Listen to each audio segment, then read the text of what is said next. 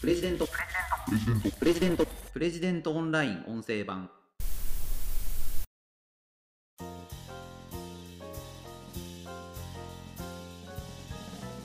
子供に「それってあなたの感想ですよね」と言われたらどう答えますか？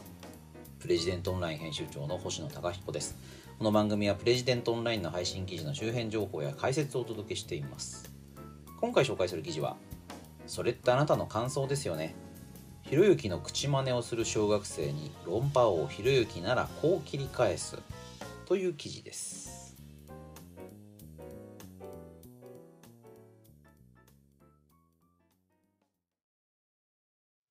あのーそれってあなたの感想ですよねがですね。なんか本当に子供たちの間でめっちゃ流行ってるみたいですね。これ本当みたいでなんか方々で聞きますね。なんかか、まあ、子供のそういうネットワークってなかなか恐ろしくて小学生ですからね。SNS やってるとかっていうわけじゃないと思いますまあ YouTube 見てるって言ってもねいろいろな番組がありますからなんかこう多分口コミなんだと思うんですよね。子供たちの間でそれがこう口コミで伝播するっていうまあ本当子供の電波力って恐ろしいなと思うんですが。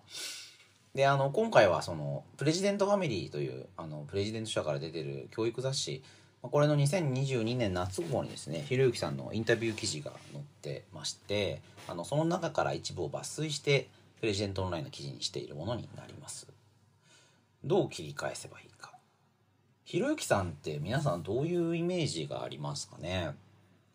今本当に有名になっていて、まあ、特に子供たちがねあの真似するぐらい有名人テレビにもよく出ておられますしあの僕はなんか昔からインターネットをやっているので、まあ、2チャンネルができた時とかも知ってますしなんかそのすごく古いネットの人っていうイメージがあるんですよね。でこういうひろゆきさんの喋り方っていうのは昔からやっぱ変わってなくてですねなんか今す、まあ、今更っていうかですねなんで今これが注目されてるのかなという気もするんですけども。ただまああの何て言うんですかねやっぱこう配慮とか熟慮とかなんかそういうのがすごくこう重んじられる中であの、まあ、タブーを恐れず切り込む。で切り込むんだけれどもその切り込み方というのがにまあ、どこか優しさがあるというのが、まあ、ひろゆきさんの売りなのかなという気はしますね。あのズバッと痛いことをつくんですがそこに対しての、まあ、個人の考え方というのが、まあ、あってですね、まあ、誰かを傷つけるっていうよりも、まあ、オイラが良ければいいっていうそういう考え方がひろゆきさんの、まあ、売りなのかなっていうふうに受け止めています。でそれってあなたの感想ですよねっていうのは、まあ、ひろゆきさんがまあ、論破王ってね一部で言われてますけれども、まあ、ディベートがやっぱ非常に強くて誰かとこう議論をする時に、まあ、もっとねあのエビデンスというかファクトを出してくださいと。あのあなたがどう思うかということじゃなくて事実としてこういうことがある、まあ、そういうことを積み重ねないと議論が発展しないですよね。ということをまああの、まあ、ひろゆきさんなりに言うとそれってあなたの感想ですよねっていう切り返しになるわけですよね。でこれを、まあ、子供に言われたらどうしたらいいか。ひろゆきさん黙って部屋の電気を消しましょうと言ってます。まあこれあの早く寝なさいと親が言った時にそれってあなたの感想ですよねと親子供に切り返されたらどうすればいいか部屋の電気を消しましょうということなんですけども、まあ、どういうことか子供は寝たいとは思っていない親は寝てほしいと思っている。だから早く寝なさいというのは親だけの考えでもあるわけですから子供が間違っているとも言いづらいわけですよね。だからもし子供に早く寝てほしいのであれば言い返すのではなく黙って部屋の電気を消して寝るしかない環境を整えてしまえばいいと、まあ、そういうわけです。議論をするのではなくて環境をうまく使うことで相手の行動はある程度コントロールができる。うん。まあこれあの環境型権力とかってね、あの怖い言葉で言う人もいますけども、まあね、暗い部屋でずっとぶつくさぶつくさ、もしくは遊んでるっていうのは子供には無理ですよね。まあ、小学生もね、1年生と6年生じゃ全然違うんで、小学6年生でどうですかね？もしかしたら真っ暗な部屋の中でゲームしちゃうなんていう子がいるかもしれないですけども、まあ、大概、電気消しちゃえば寝ちゃうんじゃないですかね。相手が議論をしようとしていない、話をひっくり返す、はぐらかす、そういう態度をとっている人に、まあ改めて議論をふっかけてもね、何もならないので、それってあなたの感想ですよねというふうに、まあふざけてるわけですから、それに対しては、まあ、環境をうまく使えば相手をコントロールできるんじゃないかというのが、まあひろゆきさんの提案ですね。で、これ記事の最後にですね、こんなの書いてあるんですよね。そもそもなのですが、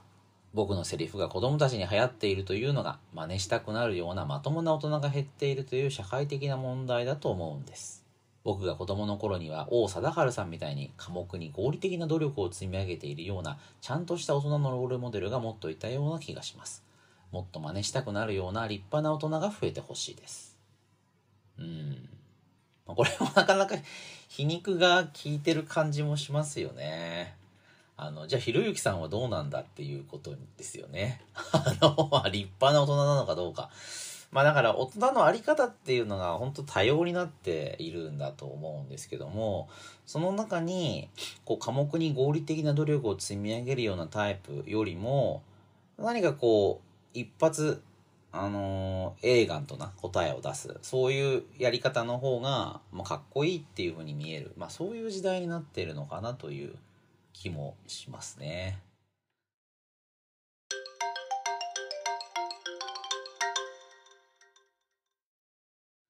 あの、この記事の中では3つの質問についてひろゆきさんが答えてるんですけれども、あと2つもちょっと紹介させてください。1つ目、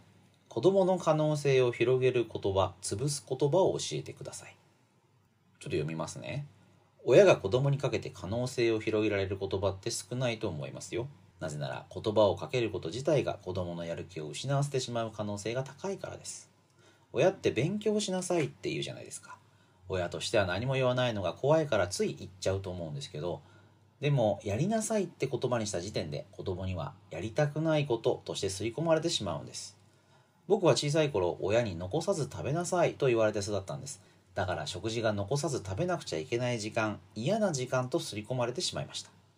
可能性を広げたいならとにかく褒めるしかないと思います。100点満点のテストで20点しか取れなかったとしても20点取れたことを褒める。21点取ったら1点増えたことを褒める。こういうように成長のプロセスを褒めてやると点数が上がると褒められるんだと子供は調子に乗って勉強し始めるはずです。子供の努力を褒めるというのは長期的に見ても正しいことだと思います。テストの前に子供が教科書を開いて勉強していたら教科書を見て偉いねと努力を褒めるんです。自分にとって意味があると思ってやったことを褒められた人は嬉しくなるので、どんどん努力を続けたくなると思いますよ。というね、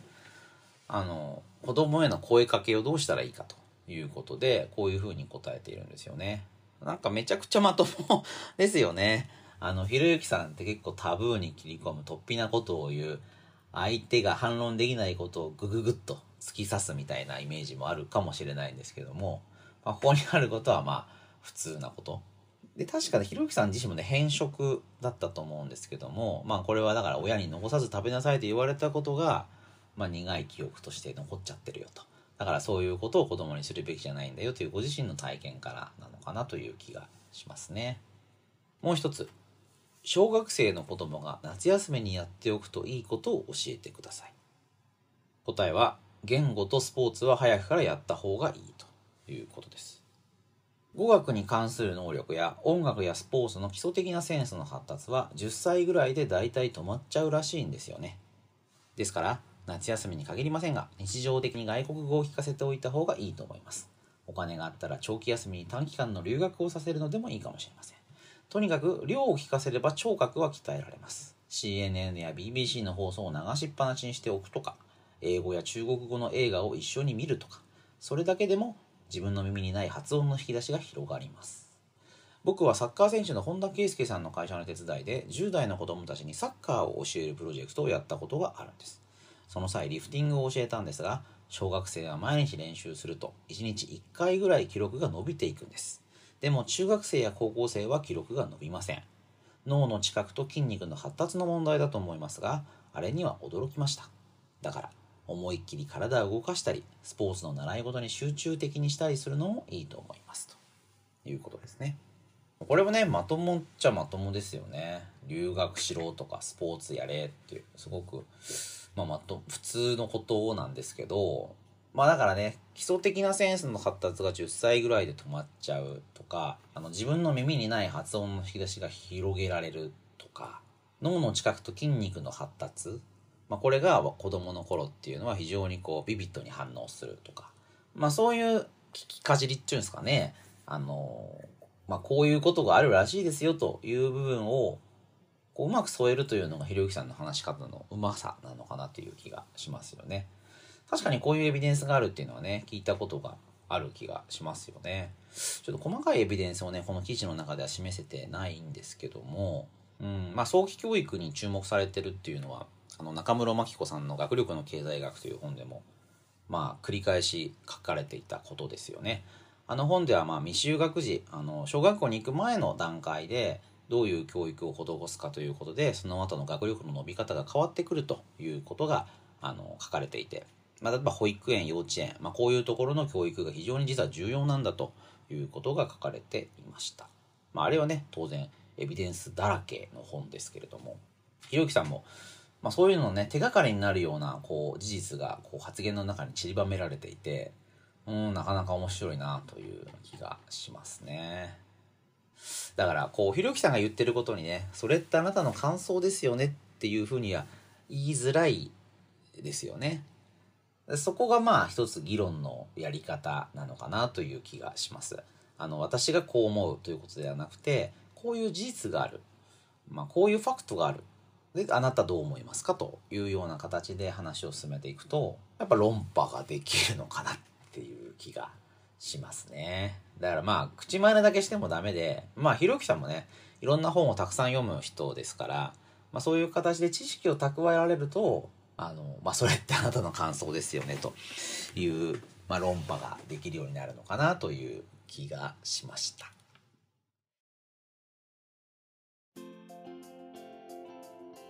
ということで今回は「それってあなたの感想ですよね」ひろゆきの口真似をする小学生に論破王ひろゆきならこう切り返すという記事を取り上げてご紹介しました。また次回お会いしましょう。プレジデントオンライン編集長の星野貴彦でした。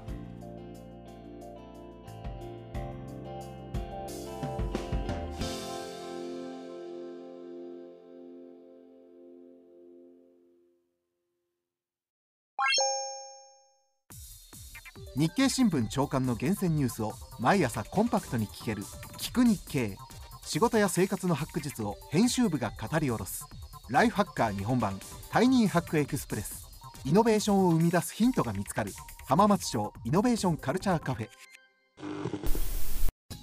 情報スキルキャリアアップ。今より一つ上のステージに行くビジネスニュースが聞き放題。オ